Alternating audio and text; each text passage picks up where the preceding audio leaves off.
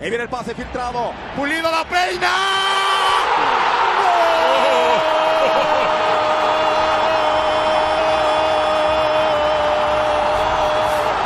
¡De Guadalajara! El bofo que la pelea. Aquí aguanta Bautista. El disparo. ¡Golazo!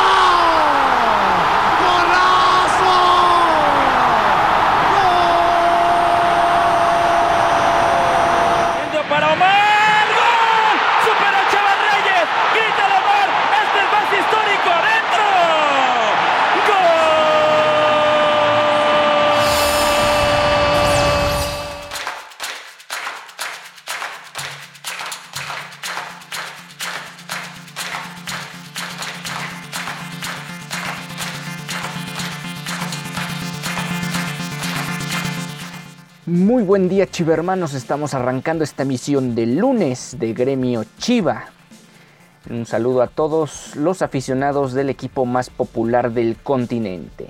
Hoy lunes 17 de enero del 2022 repasamos lo que aconteció el, el fin de semana con el equipo rojiblanco en su visita a la Bella Irosa y al equipo de Pachuca, donde lamentablemente cayeron dos goles por uno en un asiago partido tanto del Tiva Sepúlveda, pero sobre todo de Raúl Gudiño, donde sendos errores de estos dos futbolistas costaron eh, goles en contra y con esto Guadalajara, además de un funcionamiento que volvió a ser deplorable como el torneo anterior o la mayoría del año anterior, eh, pues aleja al Guadalajara de volver a sumar en el campeonato, se queda con las tres unidades de la jornada inicial y el equipo de Pachuca consigue su segunda victoria en fila del clausura 2022.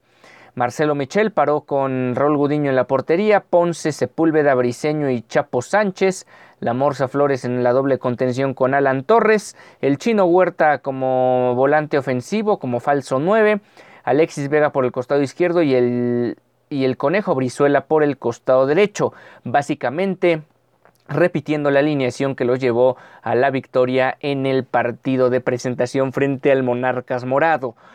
Ustari, Álvarez, Cabral, Tapias, Aceves, Ibarra, Sánchez, Chávez, González, Guzmán e Ibáñez. Ese fue el cuadro que presentó el director técnico Almada, que por cierto se fue expulsado ya en la segunda mitad un entrenador que ha llegado con el pie derecho y ha tenido un impacto inmediato con el cuadro Tuzo, ya que han ganado sus dos primeros partidos del semestre y da la impresión, obviamente todavía es muy temprano en el, torneo, pero da la impresión que Almada tiene eh, al equipo con proyección de ser protagonista durante este primer semestre del 2022.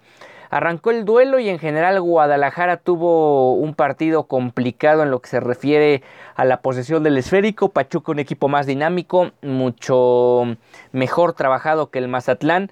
Supo aprovechar sus oportunidades, obviamente en sendos regalos de Guadalajara, pero también hasta cierto punto y sobre todo en la primera mitad, después en la segunda consintió un poco más a Chivas dominó el tiempo de posesión, dominó, dominó el espacio territorial en el terreno de juego y eso fue clave para que el equipo de Pachuca terminara llevándose el triunfo.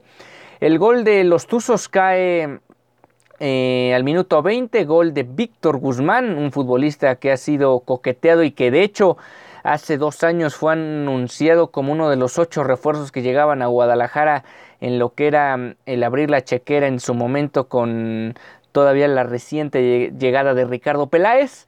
Guzmán fue el primero en que, que, no pudo prosperar con Chivas, no específicamente por mal rendimiento, sino más bien por un tema de antidopaje, o más bien un tema de dopaje. El Pachuca tuvo que, o más bien Guadalajara tuvo que echar abajo la transacción y los Tours se quedaron con ese futbolista que no deja de ser un elemento importante a secas, pero que bueno, de vez en cuando llega a aparecer con el cuadro Tuzo. Pues ahí estuvo el pase de Ibáñez a Víctor Guzmán tras un error terrible en la salida del Tiva Sepúlveda y con esto caía el primer gol del partido. Pachuca ya había tenido alguna que otra posibilidad durante, durante la primera durante los primeros 20 minutos. Estuvo cerca de encontrar anteriormente tal vez al 3 en un servicio por la derecha donde no llegó a nadie a cerrar la pinza, alguna posibilidad de tomar la ventaja más temprano. Guadalajara trataba, pero no encontraba conexión con su gente de ofensiva. Pachuca dominaba territorialmente, no solo en posición, sino territorialmente a Chivas. Le costaba muchísimo trabajo a Guadalajara salir con la pelota limpia de su propio sector. Y luego vino ya la jugada del 37, un pase, por cierto, del Tiva Sepúlveda hacia Raúl Gudiño en una presión semialta que estaba realizando el equipo de Pachuca. Eh, Gudiño no es claro, no es contundente al ir a mm, controlar el esférico, la pelota se le pasa por, el, por abajo del botín y termina incrustándose al fondo de las redes. Guadalajara vivía un grave problema después de 37 minutos. Y así culminó la, la primera mitad, con muy pocas opciones de peligro en los arcos y sobre todo con un Guadalajara que se veía gris y medroso como había sido prácticamente todo el 2021. Guadalajara salió con tres cambios de golpe para la segunda parte entró y debutó el Piojo Alvarado con Chivas, Fernando Beltrán y el Canelo Angulo. Salieron Torres Huerta y el Chapo Sánchez. Un tanto, em, pues podremos decir temerario, pero más que temerario, atrabancados los cambios de, Marcelo Michel, porque si bien es cierto que el equipo no se encontraba, me da la impresión que tampoco era para realizar este tipo de modificaciones donde tratas de dar un mensaje de que tres futbolistas no están funcionando cuando realmente, pues por ejemplo, Huerta ni siquiera pudo recibir el balón o casi todas las ocasiones la recibía de espaldas. No, no entiendo por qué sacar a, a, Huerta en ese sentido. Lo del Chapo Sánchez menos entiende. Siendo un futbolista de la lateral derecha, bajar por enésima ocasión a, Brizuela a jugar una posición que no domina, donde no defiende bien y donde le va a costar trabajo. Afortunadamente no lo pagó pero sí es una situación donde no, no te aporta mucho, sobre todo considerando que es un futbolista con condiciones netamente ofensivas. Y lo de Torres, bueno, más o menos se entiende en el estricto sentido de que rompes esa doble contención, un partido donde te está costando mucho más trabajo, tratas de meter a alguien como el Canelo Angulo de mayor proyección ofensiva.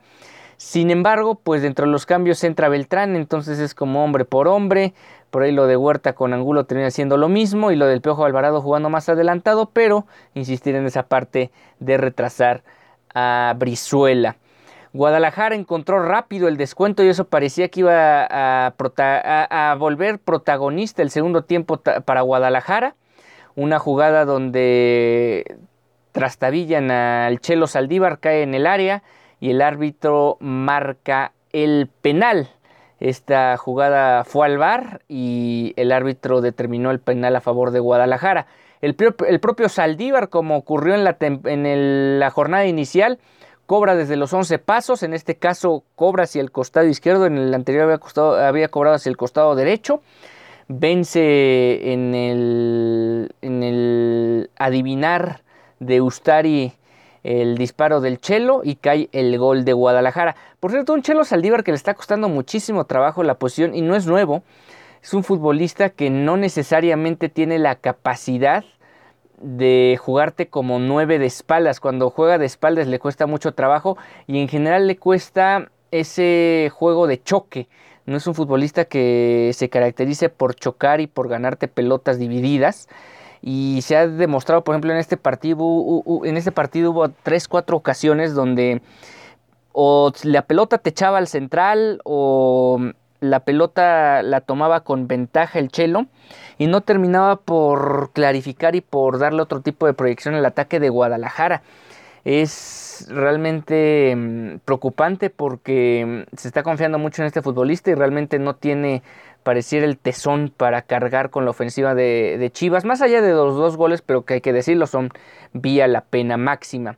Chivas trató de empujar, por ahí Pachuca hizo cambios al 63, se fue a Vilés Hurtado y Jairo Moreno, perdón, entraron Jairo Vilés Hurtado y Jairo Moreno, se fueron Ibarra y González. Guadalajara tuvo una falta peligrosa al 67 en un tiro libre donde Alexis Vega eh, la mandó por arriba y no pudo emular lo que ya había realizado la jornada anterior. Más cambios de Chivas al 73 y al 76. Se fue Cisneros por Brizuela. El Charal entró tampoco en su posición, pero bueno, donde más o menos lo puede hacer un poquito mejor que el Conejo en la lateral derecha. Y también tres minutos después un cambio por el costado izquierdo. Se fue Ponce para darle ingreso al Chicote Calderón. Que pues no es por justificarlo, porque la verdad no hay muchos argumentos para justificar la estancia del Chicote en Guadalajara. Pero si vas a meter un futbolista de las condiciones del Chicote Calderón, ¿para qué lo metes de lateral? O sea, es un jugador que tiene proyección ofensiva, que si bien su posición em, inicial o su posición inaugural, digamos, con el Necaxa, fue como lateral izquierdo, pero queda clarísimo que no es defensor que no tiene cualidades netamente defensivas, sino puede ofrecerte algo más a la ofensiva. Y realmente el tratar de meter futbolistas que te den esa proyección de laterales, pues no necesariamente te la va a dar. Más que nada esto tiene que ver con un juego en conjunto donde los laterales puedan pasar, pero ya con jugadas que se van elaborando desde el medio campo, no tratando de usarlos como revulsivos a ver qué chispazo te pueden sacar o qué chicotazo te pueden realizar en los últimos 15 minutos del juego. Pachuca realizó dos cambios más en el 78, se fue Eric Navarro, eh, perdón, Eric Sánchez y el Pocho Guzmán, entraron Fernando Navarro y Trindade. Eh, Almada se fue expulsado cuatro minutos después por insultar al árbitro.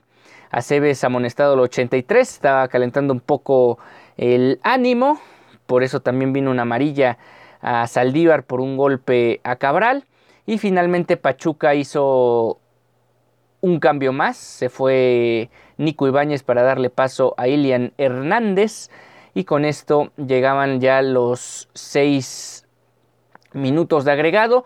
Y tal vez lo más destacado fue precisamente un chicotazo de Calderón que casi entra, pero Ustari evitó la eh, caída de de su, marco en los minutos finales, que hubiera sido un desaguisado total para Pachuca, que trabajó mejor el partido en lo general y que merecidamente se lleva los tres puntos a la bolsa. Eh, ¿Qué mencionó Marcelo Michel? algunas de las frases que mencionó Marcelo Michel tras la primera derrota en el campeonato, la primera derrota del primer equipo en el 2022. Estoy muy apenado con la afición por el primer tiempo, está alejado de lo que pretendemos que sea este equipo. Hoy fuimos presas de nuestros errores, pero lo que no se puede pasar es que si nos equivocamos entremos con dudas. Si queremos aspirar a cosas grandes debemos tener constancia. Acertado simplemente acertado. Em, lo único positivo es que el equipo fue capaz de brindar una buena actuación en el segundo tiempo, pero no es suficiente, no podemos poner excusas, tenemos que mejorar, nos faltó confianza, lectura de juego y paciencia. Son cosas que el equipo venía haciendo muy bien y que nos faltaron, pero que seguro vamos a recuperar para el próximo juego. Esa parte que menciona de, la confianza, bueno, es normal con el tipo de errores que se dieron que en la zona baja, pues la situación no, no camine después de esos sendos errores. Y esta parte de lectura de juego también hay que resaltarla porque es una autocrítica muy, muy cercana a lo que, o, prácticamente lo que es la realidad del equipo. Más allá de los errores, el equipo no tuvo la capacidad de leer bien el partido y por eso Pachuca fue capaz de tener eh, dominado el, el duelo, más allá de que al final todo se definió por un gol de distancia. Eh, pues bueno, con esto Guadalajara veremos cómo afronta esta semana que culminará el sábado, donde enfrentarán en la jornada 3 por la tarde noche allá en el Akron al equipo de los Gallos del Querétaro. Y ahora pasando al tema del equipo femenil que hoy enfrenta un partido pues digamos crucial en las aspiraciones por el liderato general, dado lo rígido que es el campeonato en lo que se refiere a resultados adversos para los equipos que comúnmente se manejan en las primeras posiciones, pues parece un duelo por el liderato ya muy temprano en el campeonato o aspiraciones del liderato específicamente para Guadalajara femenil. Y es que juegan y visitan al equipo de Tigres, el conjunto que claramente o más claro que el resto ha dominado en estos primeros años de la Liga Rosa y por lo tanto, Chivas Femenil, si quiere recuperar un poco de protagonismo que perdió sobre el final del torneo anterior, tendrá que tener esta prueba de fuego frente a las felinas. Hay un reporte médico de contagio de COVID en, este, en esta plantilla. De acuerdo al protocolo sanitario de la Liga MX, el Club Deportivo Guadalajara realizó las pruebas correspondientes para la detección del virus SARS-CoV-2 en el plantel del primer equipo de Chivas Femenil, que arrojaron cuatro casos positivos de COVID-19. Dos en jugadoras y 12 miembros del cuerpo técnico. Los cuatro integrantes del plantel se encuentran aislados y supervisados por la Dirección de Ciencias del Deporte del club para dar seguimiento a su evolución. El Club Deportivo Guadalajara continuará comprometido con el bienestar de la liga. Es por ello que seguirá haciendo pruebas constantes a todos los miembros del plantel. Pues ahí está esta situación donde Chivas, sobre todo, más allá del tema, este, del tema de, los contagios, obviamente, de, de, los elementos del cuerpo técnico, pues obviamente lo que más te pesa, lo que más te pesa para este, este enfrentamiento contra, contra el equipo de, de, Tigres son las jugadoras que pierdes, porque al final de cuentas son las que eh, te marcan la diferencia en el terreno de juego más allá de lo que te pueda decir el técnico, que por cierto, el Pato Alfaro es uno de los cuatro contagiados eh, y obviamente se pierde la fecha 2, lo mismo que Héctor Noriega Palmer y Gregorio Sánchez. Perdón, ellos son Héctor Noriega Palmer y Gregorio Sánchez van a ser los asistentes de este duelo o como tal los directores técnicos eh, pues titulares o los que van a estar dirigiendo como tal el partido frente a, frente a Tigres. Pero la baja obviamente más sensible de todas estas que se mencionan es lo de Alicia Cervantes, porque la goleadora y actual campeona de goleo de la Liga MX, pues es la una de las dos futbolistas que se va a perder este duelo de esta noche en el estadio universitario. Veremos qué hacen tanto Noriega Palmer como Gregorio Sánchez, quienes pues podrían poner a, o habilitar a Gabriela Valenzuela en el eje del ataque, a Romero, o en una de esas probar a la canterana que debutó apenas el, partido anterior, Luisa de Alba. Em, porque también hay que decirlo, eh, Atsimba Casas no ha podido formar parte del inicio del torneo, ya que tiene una lesión, un esguince de cuello y esto también ha provocado la baja de esta futbolista. Pues veremos cómo le va a Chivas en esta visita y sin su mega goleadora. Esa va a ser el gran detalle de este partido, pero veremos cómo le va al cuadro femenil. Las convocadas a este juego son Celeste Espino y Blanca Félix, Araceli Torres, Damaris Godínez, Carol Bernal, Michelle González, Lía Romero, Casandra Montero, Carolina Jaramillo, Miriam Castillo, Cintia Rodríguez, Hilary García y Paloma Magallanes. Otra que está de baja pero por una lesión muscular es Jacqueline Rodríguez, recordarán, salió lesionada en el partido contra Pachuca y en la Bella Irosa. Anet Vázquez, Jocelyn Montoya, Rubí Soto, Luisa de Alba y Gabriela Valenzuela completan este, esta convocatoria de 18 jugadoras que ya viajaron rumbo a la Sultana del Norte. Eh, ¿Qué podemos mm, agregar al tema?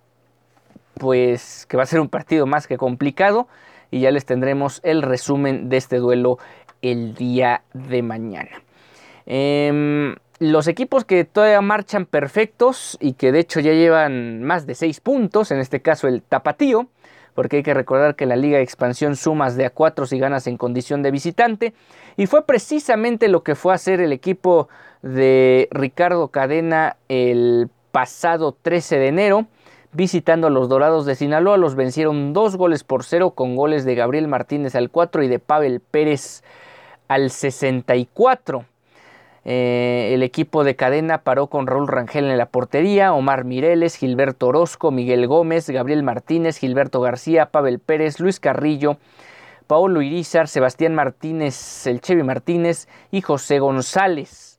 Ese fue el cuadro titular que mandó Cadena y que consiguió esta victoria ya en el Estadio de Dorados para colocarse de momento sublíderes de la competencia solo por debajo del Atlético Morelia que tiene un punto más específicamente porque ha jugado dos partidos de visitante y los dos los ha ganado y por esta regla de sumar de a cuatro en estas condiciones pues te da esta ventaja en el campeonato.